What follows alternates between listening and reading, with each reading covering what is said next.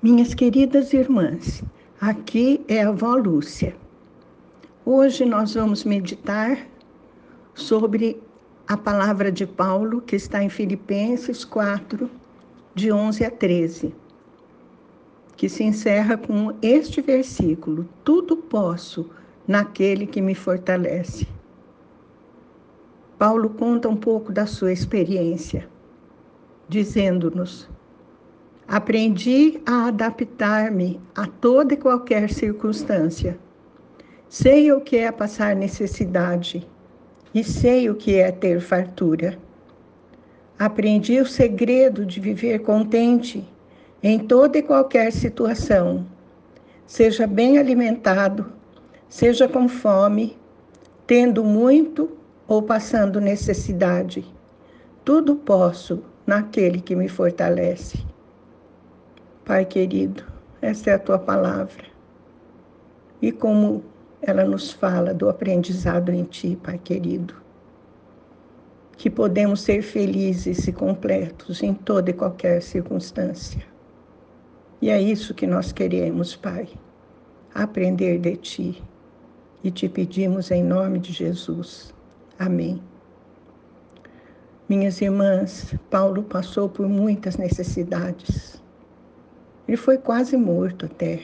Foi preso, foi açoitado e passou por inúmeras dificuldades, terríveis dificuldades. Mas ele fala que aprendeu o segredo de viver contente em toda e qualquer situação. É isso que o Senhor quer nos ensinar. Que possamos passar fortalecidas por todas as circunstâncias esta palavra é bem adequada para os tempos que estamos vivendo. Não só a nós, como pessoas, como famílias, mas também como pessoas deste país que atravessa uma situação jamais vista, onde a maldade se levantou e onde as pessoas se esquecem de orar pelos seus governantes. Efésios 3,16 diz: Oro para que, juntamente com suas gloriosas riquezas, ele vos fortaleça no âmago do vosso ser, com todo o poder, por meio do Espírito Santo. Vejam, irmãzinhas queridas, nós temos em nós o Espírito Santo para nos comunicar todo o poder necessário, todas as gloriosas riquezas do Senhor que nos fortaleçam no íntimo do nosso ser. Por isso podemos estar sendo, sempre sendo fortalecidas. Fortalecidas naquele que é o doador da força e do poder.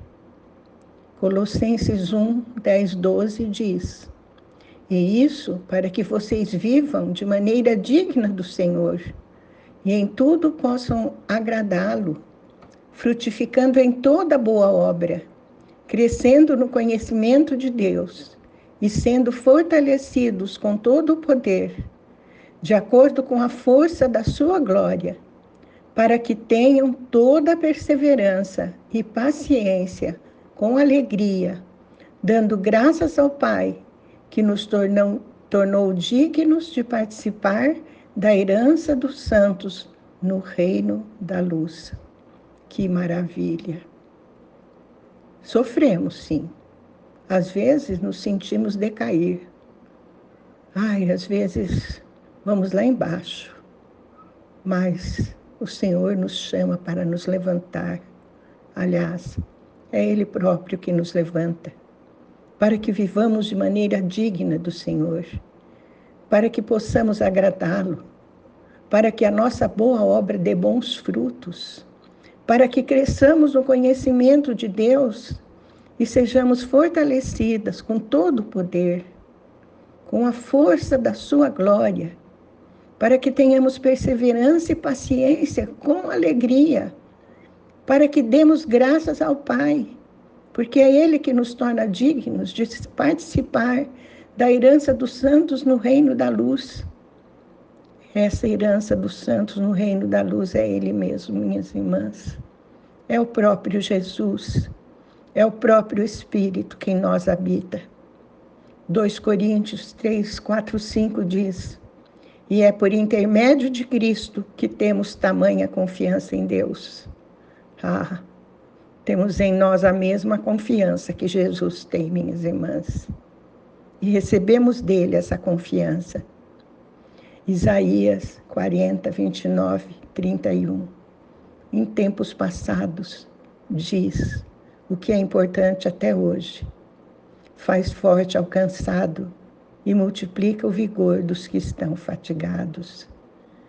Aí estamos nós, cansadas e fatigadas, mas fortalecidas e tendo o vigor multiplicado no Senhor. Amém. Vamos orar. Pai querido, tudo podemos em Ti que nos fortaleces. Que maravilha, Pai. Nunca ficamos prostradas, porque estás conosco. És Tu que nos tomas pela mão e nos levantas. Ah, Senhor, Tu renovas as nossas forças. Tu nos fazes caminhar de modo agradável a Ti. Os frutos que produzimos vêm de ti, Senhor. Tudo está em ti. Aumenta a nossa fé a nossa confiança. Te pedimos em nome de Jesus. Amém.